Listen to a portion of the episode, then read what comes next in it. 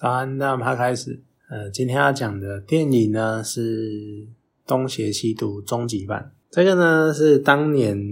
王家卫呢好不容易聚集了各大明星，真的是聚众星云集的一部电影。那聚集了各大明星呢，想要来拍一部属于他的《东邪西毒》的故事。结果拍着拍着呢，爆预算啊，然后呃。拍了拍摄时程延期啊，干嘛的？结果呢，催生了出了另外一部 另外方另一方面的经典，叫《射雕英雄传之东成西就》。这个是非常非常经典的搞笑片、贺岁片。他当初拍这一部，呃，当初拍了《东成西就》是为了筹经费啦，其实也算是某种程度的这个意愿。那总之呢，后来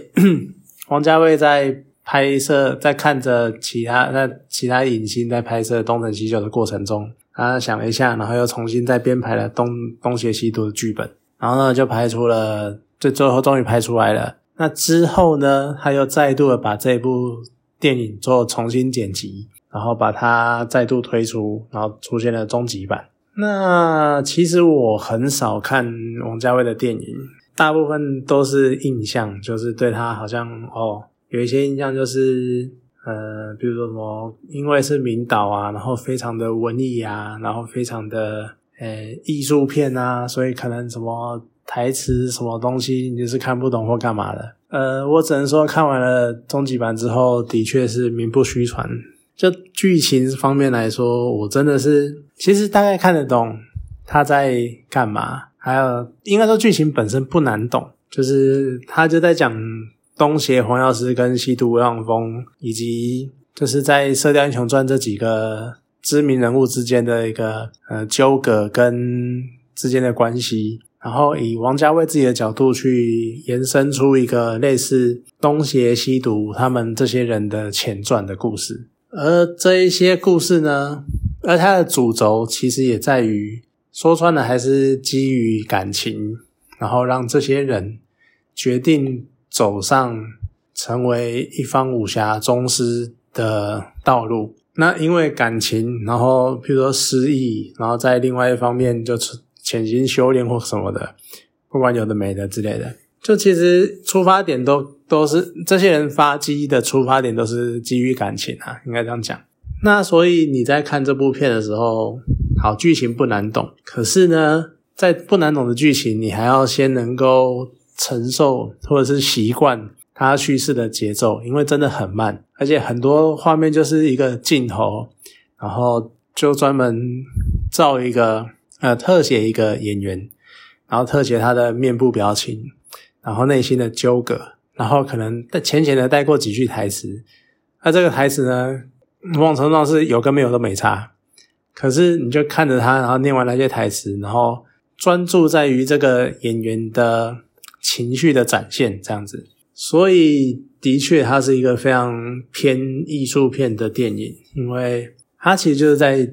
它没有在跟你什么在意剧情啊或什么的，它就是专注的在表现以电影的方式去呈现一个演员的演技，然后还有一些电影的画面，像它的画面就真的说实在，它画面真的是蛮有特色跟还蛮不错的，像它。呃，像终极版，它好像是因为翻拍的关系，然后所以经过数位修复，然后一些加强，所以它的色调呢变得更有鲜明的对比跟更鲜艳，那就会变成说每一幕，它已经真真的是已经到每一幕的境界，就是每一幕看起来都像是一幅画，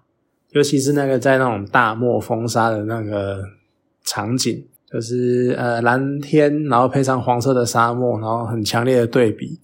然后一个人可能在中间，然后可能就每一幅都像是可能水彩画，或是就每一个画面都像是风景画一样。而且另外一个很有特色的点是，它的打斗场面，他会特地的用一些我不确定它是怎样的方式，但是它就是会让画面比较延迟一点，所以就会出现残影。然后人物的动作啊，然后人物那个衣袖跟衣服的摆荡之类的，就会出现残影，然后就会出现残余的线条，然后那个构图看起来就有又有点像是水墨画的那种风格，就是那样画过去，然后有很多带一些丝线啊，或者是残影之类的那个效果。所以其实以画面来讲，这部电影的每一个景跟画面都是一个很棒的作品。可是再讲一次，就你如果把它当成，如果是想要看一部电影的话，你如果在意的是叙事的话，它其实叙事的部分蛮短的。像它终极版可能只有九十三分钟，可是如果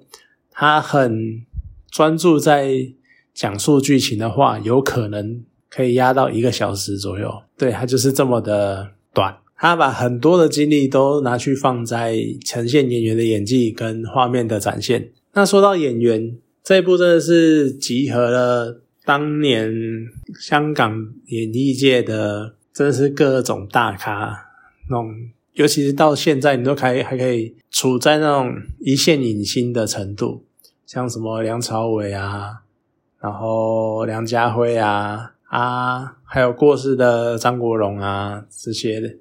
都是那个年代演技数一数二的港星，尤其是而且每个人都是演技都很棒啊。那他还有加上像杨采妮，虽然说比较可能比较少人知道，或者是可能地位比不上刚刚讲的那些人，但是也算是当年也是一个清秀佳人嘛。然后看了也是蛮特别的，因为我蛮少看到她的作品，可是我也觉得她蛮漂亮的。然后还有像呃张曼玉啊，你看这真的是美女。然后还有像刘嘉玲，对不对？虽然说刘嘉玲呃应该这样讲，可是由于我应该因为终极版是后来才看的嘛，之前最早最有印象的就是东成西就。所以一开始你在看到这些影星的时候，你会不知不觉的出戏，就是会把他们带入到《东成西就》里面的角色，然后会有一些走心的样，那个就是就歪一下，就是就是会嗯去联想到《东成西就》里面角色，所以会有一点没办法剧情没办法连贯，情绪没办法连贯。可是你去看他们的一些动作跟影星，你就可以知道。再怎么说，他们能够在当年叱咤风云是有他们的道理的。而这边我比较觉得很有趣的、比较特别的是，现在已经退休的林青霞，她一直给我的感觉就是那种，而且她一直以来的角色也都是这个样子，就是她是女生，可是她的脸、她的外形真的太有霸气，跟那种那叫什么叫英气吧？英英雄的英，英雌的英。用英气逼人的感觉，所以呢，她真的是那种女生，可是又可以演男生，演秀气的男生演的很好，很有霸气的那一种。我真的很少看到有这样的女星，有这种气气气场。你看，像她在电影里面，呃，从她很早以前，你看像以前东方不败，东方不败时期那个时候，其实东方不败最知名的就是他原本是男生，但是自宫，所以他就是一个。自宫后的男生就是太监，可是他又有一种阴柔的气质，所以你看说林青霞去诠释这个角色就非常的到位。那还有像后来，然后再回到你看像《东邪西毒》里面，她先演了一个身为一个公主，但是要走呃行走江湖，所以去女扮男装成一个王子，然后你看那个王子的扮相。然后再加上，然后再去对照女装公主的原本面貌的她，你真的会觉得就是两种扮相都很有说服力，都好像真的就是这个角色。尤其是他又很有趣的是去描述这一个公主的心态，就是她是一个虽然女扮男装，但是她又有有点类似人格分裂的那种感觉，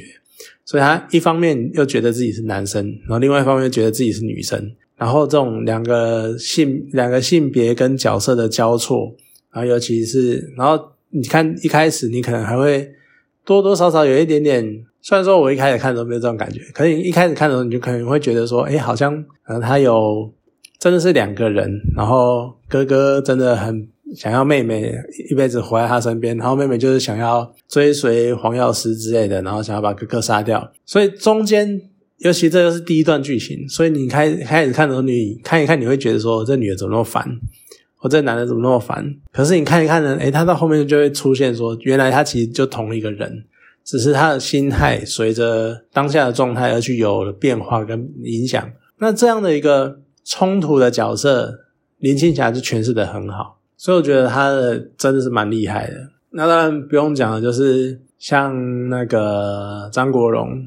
他也是演技相当精炼的一个人物。你看，像他演欧阳锋，他是一个有点类似放逐自己，然后颓废的那个角色，然后他就演的很好，尤其那种一个。算是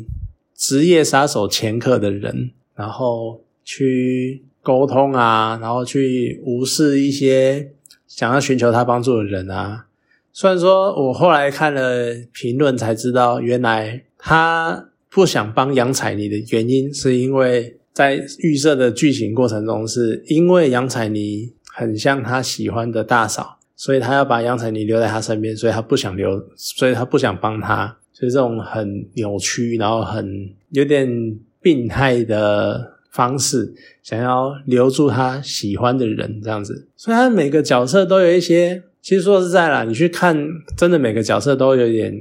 邪气，或者是有一点病。呃，这也是因为，这也是为什么当初这些角色都是有一种像他们冠的那个名号，都有一点跟一般人不一样，像什么东邪。哦，还有什么吸毒，有没有？就类似这种的，所以也算是蛮有趣的。就是王家卫他以他的观点，然后去诠释这些人发迹前，然后经历了什么东西这样子。那当然跟金庸算是没有什么直接的关联啊，毕竟金庸也没有真的去谈这几个人物的早年的生活，所以王家卫算是用他的角度，然后去。诠释一个符合这些人的在书中的设定，然后去拍出他们的前传那种感觉。严格来说，算是拍的蛮不错的啦。就剧情来说，你用这样的方式去发想一个几个经典角色的生呃前世，